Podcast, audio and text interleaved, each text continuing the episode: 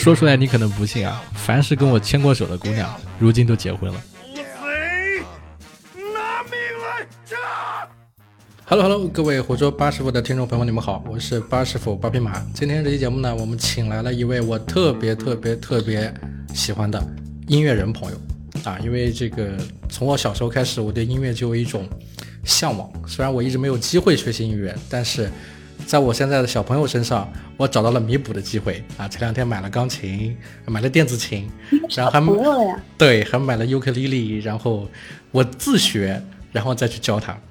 然后我身边这位音乐朋友呢，曾楠啊，跟他认识有好多年了。但是实际上一直是叫神交已久，点赞之交，从来没有深入交流过。那么今天借助这个播客节目，我们能够邀请到他，同时他也在准备他人生中一件非常重要的事情。我们有请这位嘉宾张兰。Hello，Hello，Hello。我刚刚在聊的时候，你是不是稍微插嘴了？我就是很好奇，你什么时候有个小孩呀？那我更好奇了呀！我天天发朋友圈里的照片，分享我家小孩的动态。我以为是你侄子嘛？啊？怎么会？怎么能？对不起，怎么能感觉到是侄子？我结婚很长时间了，好吧？哦，确实，看来就是大家的生活还是有次第的。啊，我跟这个听众朋友们说一下啊，我跟曾兰认识是基于某一个平台。他大概是大概几年前，六年前、七年前好像，然后他当时在对时间特别可怕。他在那个时候呢写了一篇文章，这个文章呢是一个声泪俱下看的我，就是讲的都是他怎么样从一个好像是从一个体制内跳出来，然后选择当一个音乐人的这么一段故事。然后我看到上面有这个啊他的这个联系方式，然后我就加了，然后就进群了。啊！我现在疯狂暗示各位听众朋友们，记得去找我的联系方式，欢迎大家进群。那么进了那个群以后呢，认识了一些这个好朋友，然后主要还是跟曾兰以及当时曾兰的朋友啊有过一些交流。然后我从打从心底里面说的，就是我对音乐是有向往的，所以我也很想听听他能够啊说一说他到底是怎么从一个啊普通的一个体制内的一个职员，然后慢慢的。开始一步一步走上了他这个音乐人的道路，而且还出了两张专辑，是吧？嗯，好了，到你了，你说吧。从从何说起啊？就 就说说你那段历史啊，比如说你当时，我印象里面那篇文章啊，是说到你呃，好像是组了个乐队，然后你是当主唱是吧？最开始是和一群小伙伴在一起就瞎玩那个时候。嗯，大家目的性也不是很强，就是喜欢音乐嘛，就组在一块儿组乐队玩。然后当时我其实也不是主唱，我也还不会写歌。嗯嗯，当时的那个我们的主唱是一个男孩，啊，比我小两岁。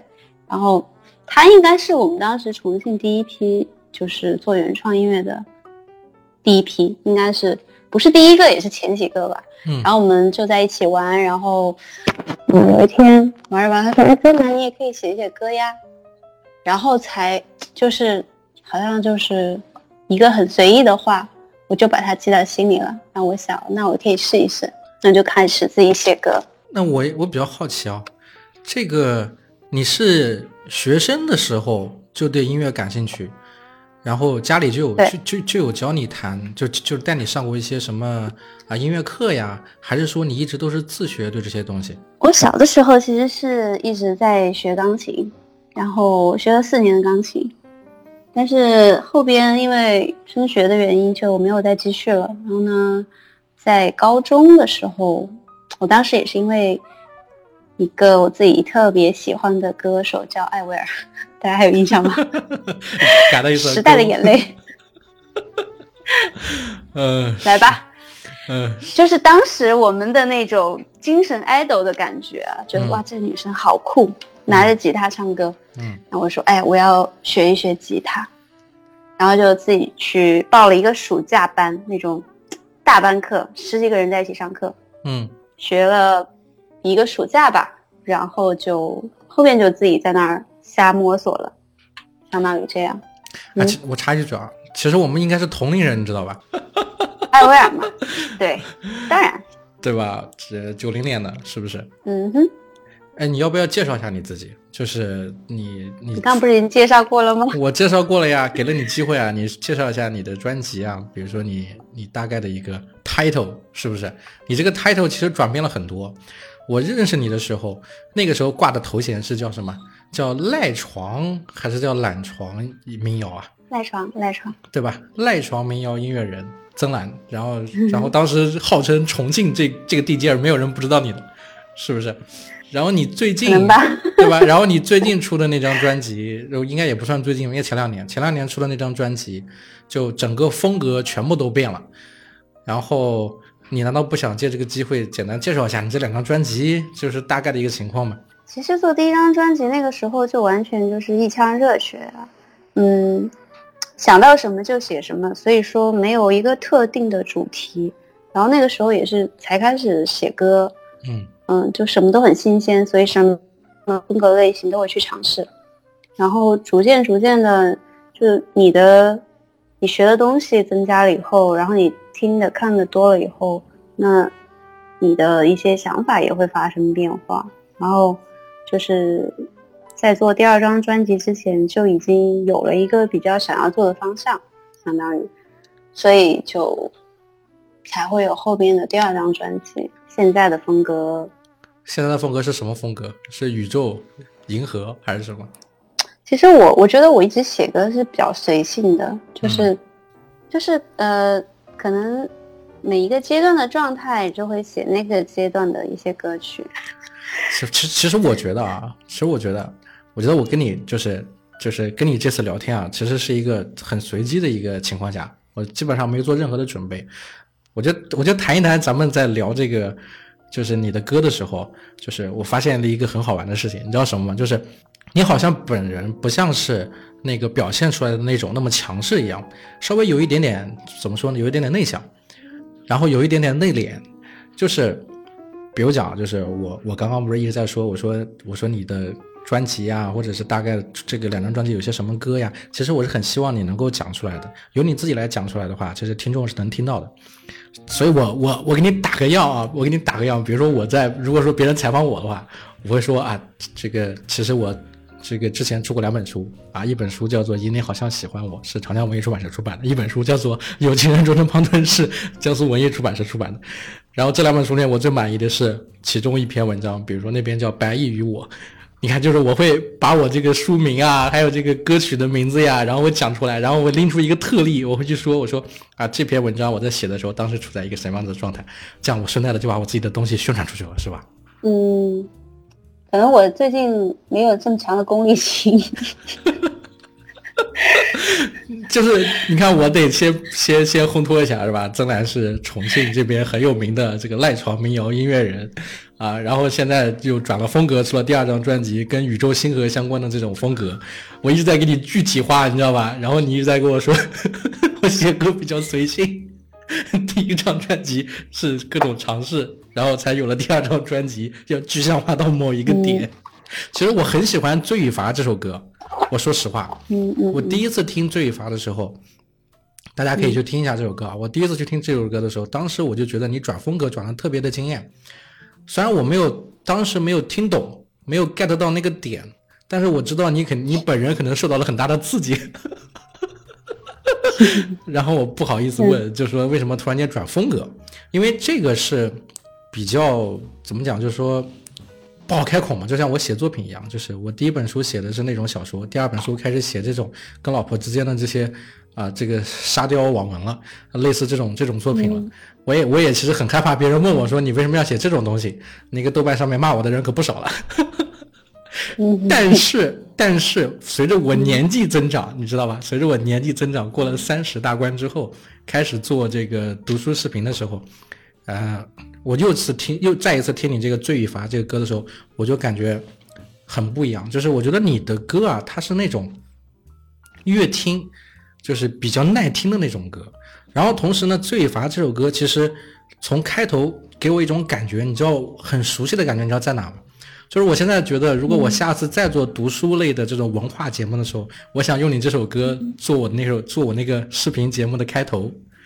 就是做那个开头的很很 BGM，适合开场哈。对，很适合开场做开场的那个 BGM，而且很有那首歌。当时设计的时候，它就是想象的是一种在舞台上的感觉，然后也是一个开场秀，有点像百乐门或者是那种特别喧闹的一个一个一个城市城市感。是吧？啊，然而且而且就是什么？而且是这个歌，让我让我还有点感觉像是那个，呃，梁文道当时做那个节目《开卷八分钟》的时候，有一点这个，有一点这个感受。哦，还有一首歌，就是你那首当时那首就是重庆的那首歌，讲重庆的，啊、嗯我在重庆的冬天给你写信，那首歌也很好。嗯，这两首歌是我目前最喜欢的两首歌，你知道，我是、嗯我直接很直白的跟你说，就是这两首歌我能够，我觉得我是能够听很长时间。《暗河日记》是我那个时候你刚出专辑的时候，当时我在听的，就是《暗河日记》给我的印象是比较深的，因为我那个时候记得你在群里面说嘛，就是大家给点评论。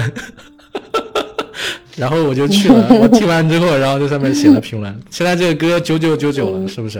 嗯，那个歌当时还是火了那么一小阵吧。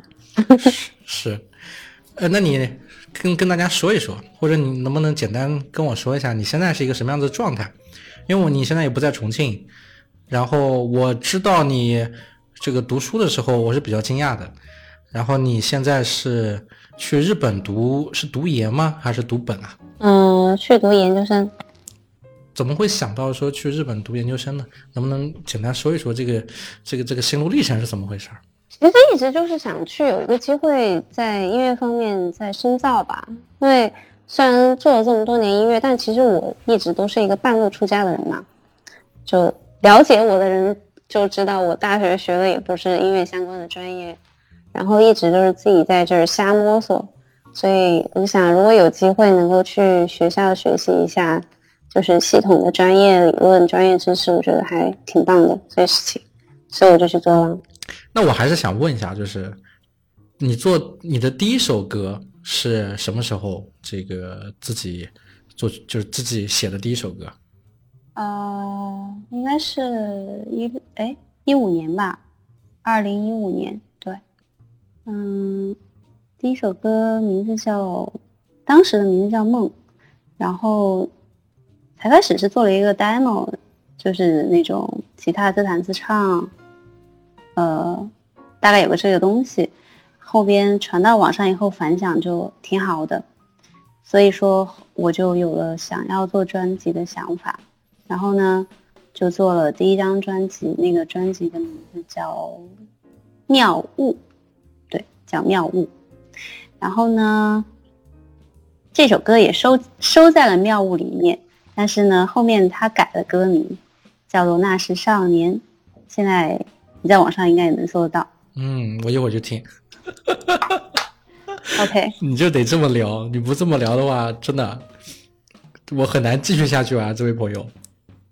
然后这首歌，我想一下啊，这首歌其实现在想起来，那个当时的创作的整个整个过程还是特别愉快。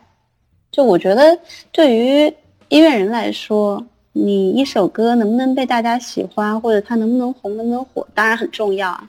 但我觉得最重要的是那个过程。就是你在创作本身，就包括你写东西也好哈，或者是做节目，就是其实这件事情本身它就是给你带来快乐的，它就是会让你有一个暂时，嗯，怎么说呢，就是逃避也不叫逃避吧，就是有一个自己的空间，有一个自己的去处，对，嗯，哎，我我很好我很好奇啊，这个过程很重要。我很好奇，就是我我身边其实没多少音乐人，你知道吧？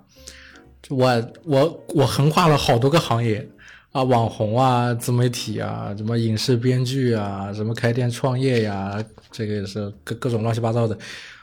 我其实一直一直最想接接这个接近的就是音乐这个行业，然后想跟音乐人能够混熟一点。然后我最想干的事情就是不是写歌，是给音乐人写歌词，你记得吧？啊，是吗？对啊，就是写你从来没有跟我透露过你的想法。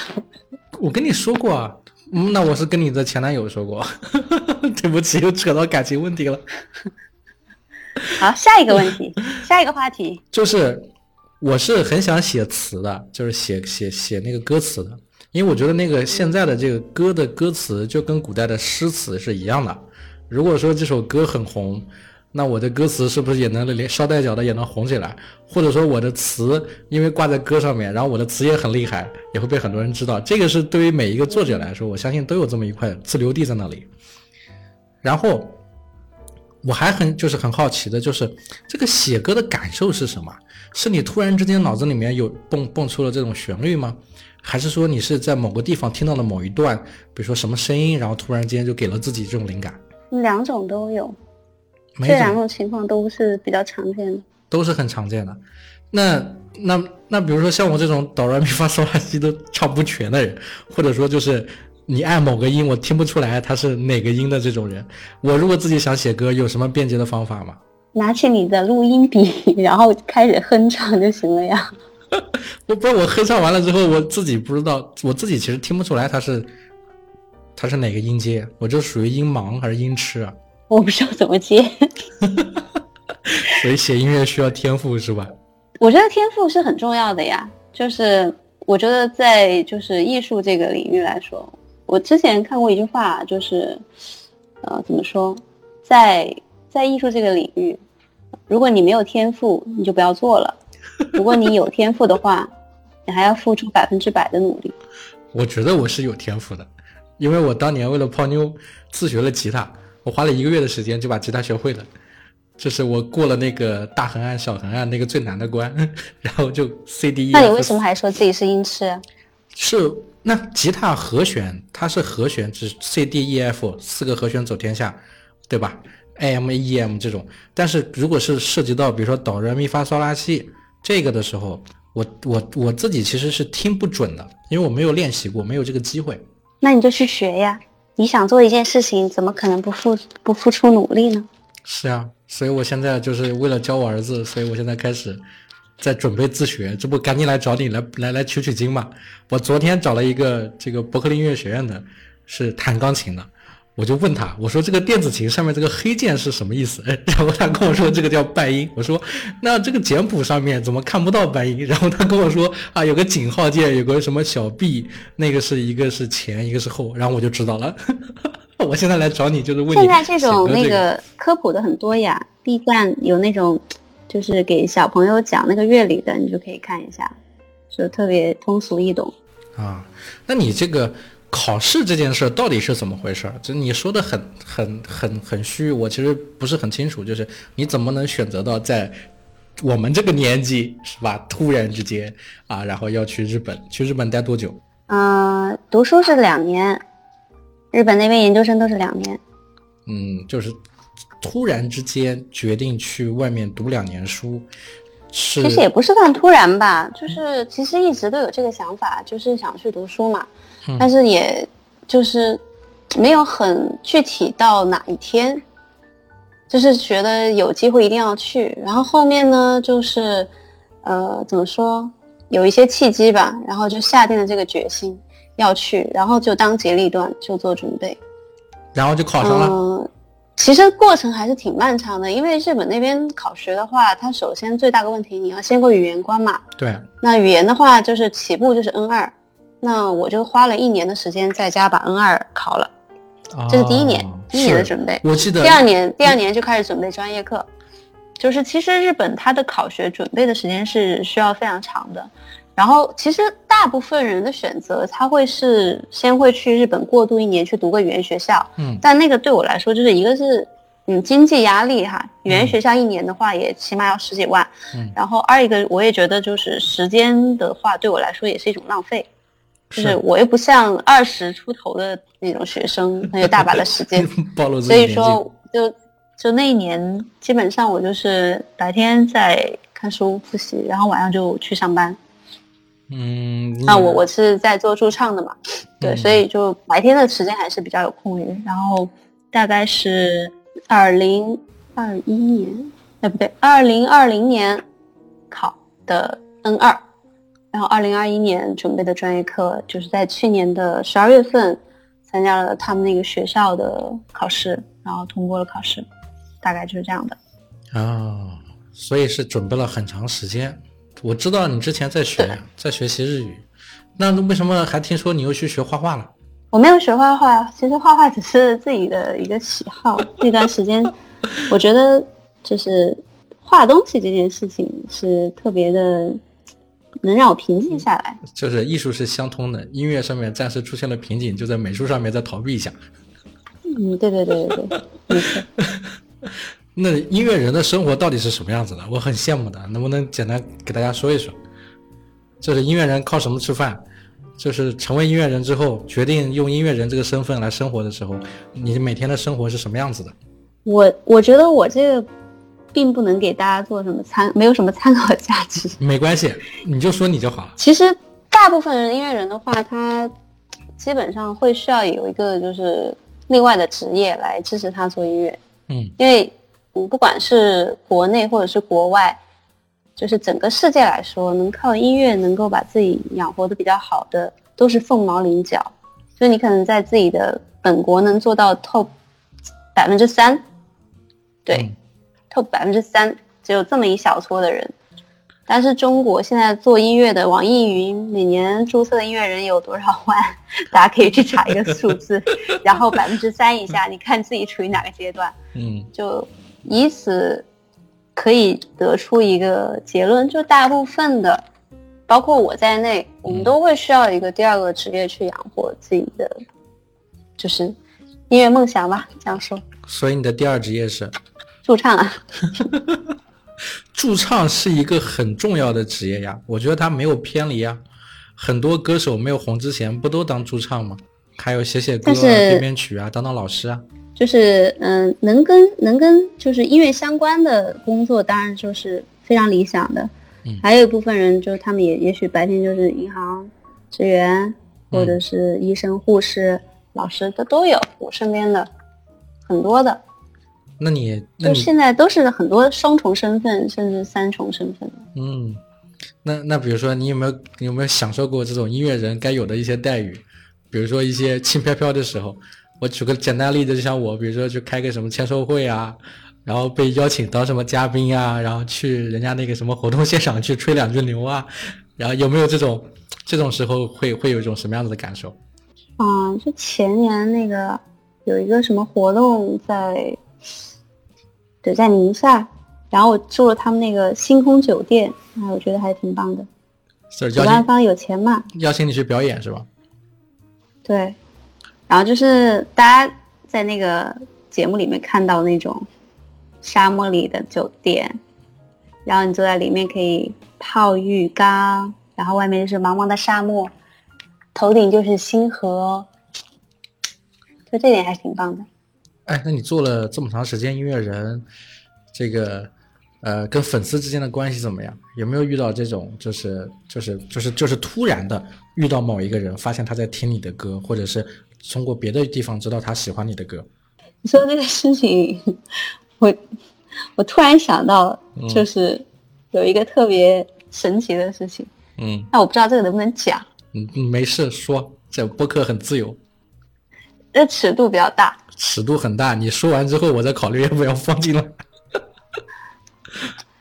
就今年我才知道这个事情，就是我回我们那个高中同学聚会吧，嗯然后就有一个男男孩，他就跟我说，他说：“哎呀，那曾楠，就他之前有一次约了一个女孩，然后怎么怎么样呢？就是前边前边那些约会咱们就不再赘述了嘛，嗯最后就走到了最后一步，最后一个阶段，然后呢，他就觉得对方有点半推半就了。”嗯然后突然间就耳边就响起了熟悉的音乐，然后呢，他就发现，哎，这是真男啊，这是我同学，然后就以此为谈资，就和对方聊了一个晚上，然后他说，就是因为这首歌，你懂的，啊，这个故事很有趣就。对方对方突然对他刮目相看，呃，他就开始跟对方说，这个是我同学，然后怎样怎样，实不相瞒，昨昨天还是前天，我也遇到这件事情，真 的假的？我发了朋友圈了呀我。发了朋友圈了呀。一个朋友，他的朋友给他介绍相亲对象，然后他跟那个相亲对象嗯还不知道怎么聊，结果他发现他那个相亲对象发了个朋友圈，说最近开始看书了，不是那个四二三读书节嘛？那个看、看书的那个朋友圈上面照片是上面有两本书，一本是八二年生的那个金智英，一本就是我的有钱人终成胖墩儿。然后他在上面给别人写、说这个书的人是我朋友，是吧？就特别，对，就有一种有一种莫名的，有一种莫名的 很很很高兴，你知道吧？嗯，是的，嗯，那是这样子聊才好嘛，对吧？我觉得我跟你应该更早的应该跟你多多交流交流，可能是因为那个各种原因，所以一直没有跟你好好聊。在我印象里面，我觉得你一直是比较比较酷的那种，你知道，就是比较淡淡然的，比较冷的，比较高冷的，对，应该是那种感受。特别是你后来出了第二张专辑那首歌，我就特别不敢找你聊天了，可是我感觉你整个人都很、都很、都都很宇宙缥缈，你知道吧？因为音乐人嘛，就是特别是这个大家熟知的那些，都是很有性格的，很有个性的，是不是？是，但是我觉得人他肯定是要有所平衡。我觉得，呃，对于我来说，嗯，你有一个怎么说？想一下，特别你有一个你有一个边特别靠左，那么你就有另外一个边要往右拉一下，这样的这样的话，你才会获得某种平衡，才让我会觉得比较安全吧，可能是这样。啊，所以就是那个歌曲上面表现的是你的这个这个表达的一种性格，真实生活里面又是另外一种性格。就像刚刚我们聊的时候，我问你什么，就跟挤牙膏一样，你到底出了哪首歌、哪个专辑，你你都你都不怎么说，是吧？那就是我觉得，嗯，就是我我我其实整个人有点两面，嗯或者叫分裂。嗯就其实我是我比较喜欢在人群中隐藏自己的，就我不希望别人能看到我，但是呢，在舞台上我又就是是另外一个状态，就其实这个也也挺两面的。就在在在私生活私生活中，我就希望自己就大家都不要看到我，就透明一点。对对，嗯，是不是有点那种，比如说希望歌红人不红的感觉？嗯，倒也不是吧，我觉得是一种状态，就是可能我在台上，我可以去扮演各种角色哈，就是嗯在我的歌里面去表达的那些人物啊、一些故事啊，就有点像演员那样的吧。就是如果说一个演员他在他的作品里面倾注了很多的心血跟想法，嗯那我觉得他会需要有一个就是比较放松的状态。那我我觉得日常的话，我可能是那样的状态。啊，我明白你的意思，但是我跟你不一样，我是希望说我写的东西，它能够被很多人所知道，然后至于我要不要被别人知道，如果能知道更好。但我的性格有一个很大的变化，就是从三十岁之前，我是那种就是就是书只要别人看到就好了，我红不红无所谓，最好大家也别知道我长什么样子或什么都都都都别知道。但是三十岁之后，整个人都变了，因为我觉得现在这个行业，以现在这个环境来说，如果我自己啊、不愿意露脸，不愿意再尽量的多多显现一点东西出来，可能真的会抓不住某些机会。你怎么看待，比如说现在这个音乐行业，或者怎么看待你面临的这些问题？嗯，我觉得都会过气的，这 是我的真实想法哈。是，我觉得一是切都会过去。我觉得首先一切都会过期，而且呢，没有什么会天长地久。所以，嗯，你这个想法是我再早两年以前的想法。我现在就是三个字，叫无所谓。嗯我觉得自己开心最重要。嗯，那一这个当音乐人，这个驻唱呀或这些，能不能养活自己呢？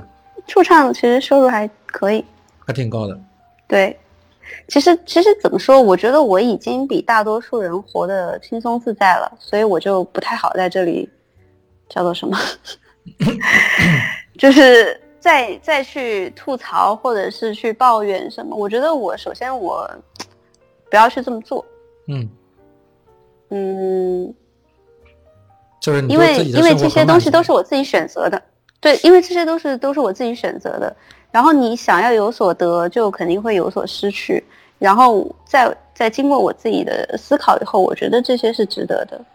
就是不管他，嗯，就是为了获得我想要的东西，我付出了什么样的代价或者什么东西，那你觉面得是值得的你后面你后面还会出歌吗？应该会吧？呃，第三张专辑有有有想过什么时候再出吗？嗯，没有想过。我想，就是现阶段对我来说，我是我比较，就是我我现在的精力就是投入在学习这件事情上，非常的愉快。嗯嗯嗯，很多人我听过很多这个出去留学的，就是有有机会让自己重新去这个学习学习的这些人，他们跟我说的都是很快乐，就是社会的毒打太多了，工作特别特别麻烦，特别烦，好不容易有一个机会能够在校园里面，一定要抓住了，年轻对，的而时候没抓住。且就是你你在二十出头去读书，跟三十去读书心态是完全不一样的。就你嗯二十出头的时候，其实首先很多人专业他也不是自己选的，然后呢，你在那个学校的环境里面也是叫做互相影响，浑浑噩噩。多少人大学四年一直就是不断的就是可能男男孩子就在一起打游戏，对吧？刷刷剧，要不然就是这样的一个一个东西。但是你在这个年纪，他能够做出这个决定去读书的话，那他一定是目的性很强的。嗯，我就是要去学习的，我知道自己要去干嘛。那你对自己的规划是什么？去当音乐制作人，学了之后是回国之后打算打算来做音乐制作人吗？这些都是都可以吧，就是某一条某一条选择。对目前自己在做的这个方向，肯定是有好处的。是我当时选择这个专业的初心非常简单，就是我希望自己可以能够写出一些不一样的东西。那其实对我来说，在二零一八年、一九年啊，做那张专辑是一九年嘛，嗯。一九年的时候写完那张专辑以后，我就觉得我没有办法再写歌了。嗯。倒不是说我真的写不了歌，其实后边断断续续自己手机里面也储存了几十首作品，但是我没有发，因为我觉得我要去做新的东西，嗯嗯我不想再写以前的那些东西了。但是呢，你要去呃你要去创作一些新的题材，那么你就得有一些新的东西进来。那这个时候我就知道我必须要去学习了。嗯现在的东西是不够的，现在你的基础已经不够支撑你的野心，这样说吧。可以可以。而且我听你说这些，我很高兴，你知道为什么吗？就是我在跟你这个采访这个之前，然后我一直在跟中信的一个编辑在聊，说我能不能出第三本书，我的那个选题啊之类的，也是我之前写的故事，就是我写了一半，然后后面还有一半没写，然后我一直没想好到底是出还是不出，我说我拿给编辑们看看有没有意向，然后他们就跟我说这个东西反正就是言下之意，听上去应该是不是特别好出版，在这个环境下，同时这个选题也不是特别大热的选题，然后我就一直很踌躇这件事儿。但是听你说这个呢，我就觉得好像应该是像你说的那样，就是如果真的要要要要出版，真的想做一个特别好的东西，呃，应该要多去找寻一些新的东西，汲取一些新的养分，然后再去做。如果说我把以前的这个东西拿过来，直接变成第三本书去出的话，好像不是特别，也确实就是差了那么点意思。是你讲的那个东西，我不知道我表达的你听得听得清听得懂吗？嗯嗯嗯，没错。啊，但是有，但是你还记得以前我们有聊过一个话题，你记得吗？嗯就是我们两个谁谁会先红，你还记得吧？啊，好像是有这么回事啊。对吧？是我们两个谁会先红？你一九年出的第二张专辑，会先红，不不不，你你当年也是这么讲。你一九年出的第二张专辑，我一九年出的第二本书。嗯，哎呦喂，太惨了！一九年之后，疫情影响了很多。其实我那本书本来可能会畅销的，因为疫情，这回也没有办法。然后现在出版也特别现实，你知道吗？就是出版社的编辑直接就是说说巴老师，你知道吗？就是我们出书有几个要求，第一个要求就是你有没有人脉关系，有没有社会背景，有没有粉丝，嗯。能不能卖得掉，有没有渠道，这他说这个是第一点。然后，然后或者说你有没有做短视频，做什么？然后第二点才是，啊，你的你你你写什么都可以跟编辑去商量，我们一起来策划一个选题，啊，然后第三件事才是，啊，然后这个书最后写出来之后到底是一个什么样的方向，就已经完全有点本末倒置了。在我刚出书的那个环境里面，大概一五年、一四年、一五年的时候，那个时候还都是。不是说你有多少渠道关系这个为主，而是你写的东西好不好，是不是他们需要的东西？如果是，后面才会再去谈有没有有没有其他的这些，有没有渠道，有没有粉丝，有没有这个都不重要，重要的是你的那个东西好不好。这个是我这两年感感受到的。我不知道，就是出一张音乐专辑会遇到哪些事情。现在也是一样的呀，就是对于音乐公司或者是唱片公司来说，它的考核的标准什么的，就跟你刚刚说的那些一模一样，所以我刚刚听了一点都不意外，我也不会惊讶。啊，就也还是那那老一套，就是你的这个东西现在有没有人买，不管你出的是不是狗屎，是不是好东西，只要有人买，我就所以说能给你出之。前你们群里一直在问我什么时候去巡演啊什么的，嗯就是这个问题我根本就没有办法回答，这就是，呃，怎么说？就是我知道大家的想法肯定是想去现场，但是对于音乐人来说，这个其实是一个很大的压力，因为他没有办法去决定很多事情。因为首先，比如说现在疫情，我们就抛开疫情不说吧，嗯就算你能够成功的去订到场地，然后这个演出也是如期进行，可是现在的整个演出成本吧，我们就说这块，嗯比在二零一五和二零一六年的时候高出了不止十倍。嗯我就这样跟你说。可那个时候我们出去演出，场地费啊那些什么的，有些甚至不用给，有些可能就是几百、上千就完了。现在首先小的场地，嗯，没有，现在全部都是啊、资本进入吧，嗯这样说，那么就越大越好。那一个大厂，五百、一千的大厂，场租就是两万，你说一张算一百，那一百吧，你要卖多少张票，你才能收回成本？那还只是场地的成本，嗯所以就是我现在，我现在还没有解约嘛。嗯现在的经纪公司跟我说，你要巡演，你准备亏多少钱？直接跟我这样说，嗯我们可以做，你准备亏多少钱？嗯嗯，就这样。差不多。就像我出书的时候要做多少场签售会，其实我做过两场签售会，效果非常好。就是当天这个书店进的这些书全部都卖都卖光了，然后我是他们书店这个有史以来这个演讲讲的最好的，就是不是我的书的粉丝，不认识我的人在边上听我说，然后最后全部过来做买，中间不带有人走的，除非他去上厕所。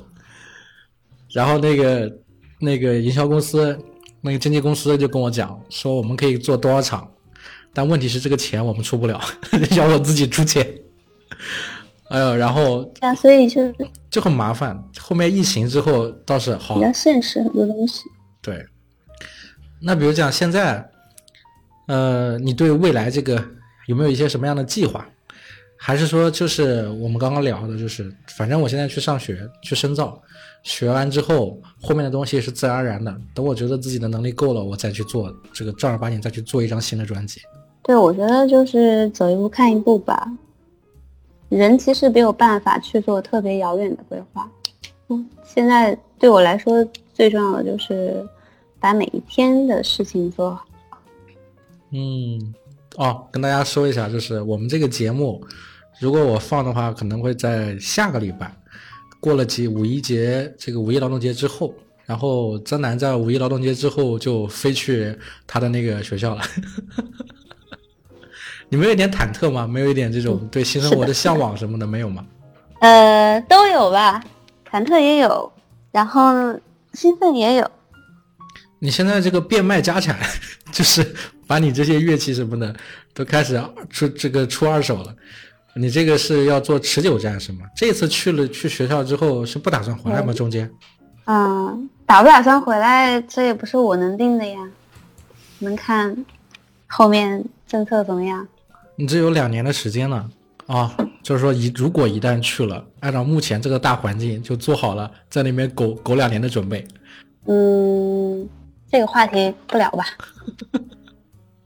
那我这个问题就不就就我这个问题就不问了。嗯，那我问一下，你父母家里面支持你做这些事儿吗？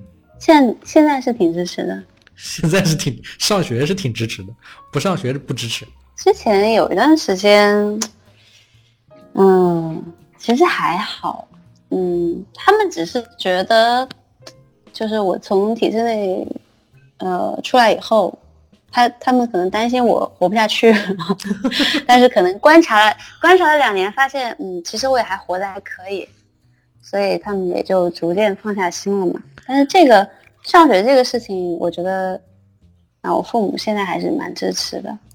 啊，那我再问一句不该问的，我我问一句不该问的，啊，问一句不该问的，不该问的就别问。我其实前不久做了一期节目，叫做《迟来的中年叛逆》，你知道吗？嗯，这没什么呀。我知道，我知道，就是就是想想，哎呀，那我问一句，算了，我不问了。嗯，你这个人好奇怪啊。我我就是想问，你可以问，我可以不回答，行吧？可以，我就是想说，你打算结婚吗？后面没想过，真的没有想过，没想过是吧？我因为我我现在这个这个这个已婚家庭妇男带着个小朋友，整个人生就是属于这种怎怎么说，就步履维艰，然后又有好多包袱，然后还要追求自己的文学梦想。然后为了做这个文，为为了为了写书，还要做很多乱七八糟的事情，就很困难。我是很羡慕你的，就我不仅向往音乐，也很羡慕像你这样子的生活，就是可以在这个年纪再出去找一个自己热爱的专业去学习。我其实一直也很想走，但是我知道我走不了，所以我只能把我美好的愿望我其实觉得这个年纪有梦想的人挺多的，但是。大部分人可能他们有很多的束缚吧，就像你不管是家庭啊，或者是，嗯，我都不说婚姻啊，我就不说别的了，就是我就不说不出国，我就去北京，我都走不了。嗯，我刚刚在想啊，这个事情，它其实就是我我刚刚说了一半啊，那个不是说中年人就没有梦想，我觉得很多的中年人他们是有梦想的。只不过有很多的外部条件，他没有办法去追求这个东西。嗯，那我只是恰恰好，嗯，就是在这个阶段，我没有这些束缚，我没有这些牵绊。然后我觉得，我那天看了一句话，我觉得说的特别对，就是在一个人的人生中，哈，嗯，像这样的时期是转瞬即逝的，就是黄金时期。嗯，在你有有经有一定的经济能力，哈。然后再加上又没有各种束缚，那么你就去可以做你任何想要做的事情。嗯，我觉得现在对我来说就是挺幸运的，我现在是在处于这个阶段。是，就是，所以我希望你能够带着我美好的愿景、美好的向往，然后去好好读书，努力向上。谢谢。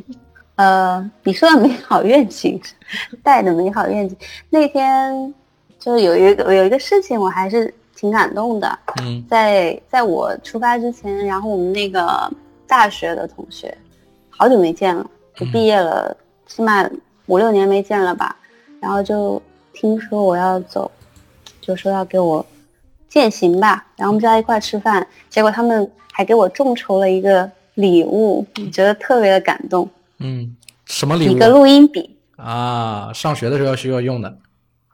他说怕你在。外边听不懂，然后呢就把那个老师上课的东西录下来，回回去可以听。然后就是其实这个举动让我觉得，可能就是我觉得你应该会有一些体会。就刚出校园的朋友们可能没有这么大体会，就是你在你在社会摸爬滚打、捶打这么多年，然后你会发现，嗯。哎呀，还是在学生时期交的朋友，他们是真的很真。嗯，那个时候，而且他们说了一句话，跟你一模一样的话，就是你就带着我们的梦想去 留学吧。我就觉得特别的感动。我找你也是因为我觉得我赶上一个好时机，就是趁你还没走之前，跟你录一期节目啊，也圆我的这个遗憾。你知道吧？走了也可以录呀。走了是可以录呀，但是但是感觉就不一样，你知道？就是在你没走之前去录这个节目，然后这个东西留下来，嗯嗯，对吧？到你等你去了之后，万一红了之后或者怎么样，我们再来回听这期节目，看看有多少是要打脸的。嗯，这样才是最有趣的。那行啊，那我们今天就聊到这里啊。然后咱们是播客节目，你又是音乐人，所以最后推荐一首你自己的歌曲吧。就推荐你喜欢的那首歌呀。哪首歌？罪与罚。罪与罚，推荐给大家。我用这首歌没问题的吧？OK。跟音乐人交流就是要谨慎一点，你知道用歌的时候要跟他打招呼，打了招呼这样才好办。嗯，没有问题，没有问题，这又不是作为商业目的，没有问题。嗯。啊，还有一个就是，如果你写了新歌，给我一个机会，让我来写写词。嗯，好，是吧？虽然虽然我词写的不怎么样，但你给我一个机会，让我学习一下。我其实好多年前就就想跟你说这个事儿了。那好，那我们就听来听曾楠的这首《注意法》。那就谢谢主持人啦。嗯。活捉八师傅，大家多多关注。我是曾蛮，啊，我是一名来自重庆的音乐人。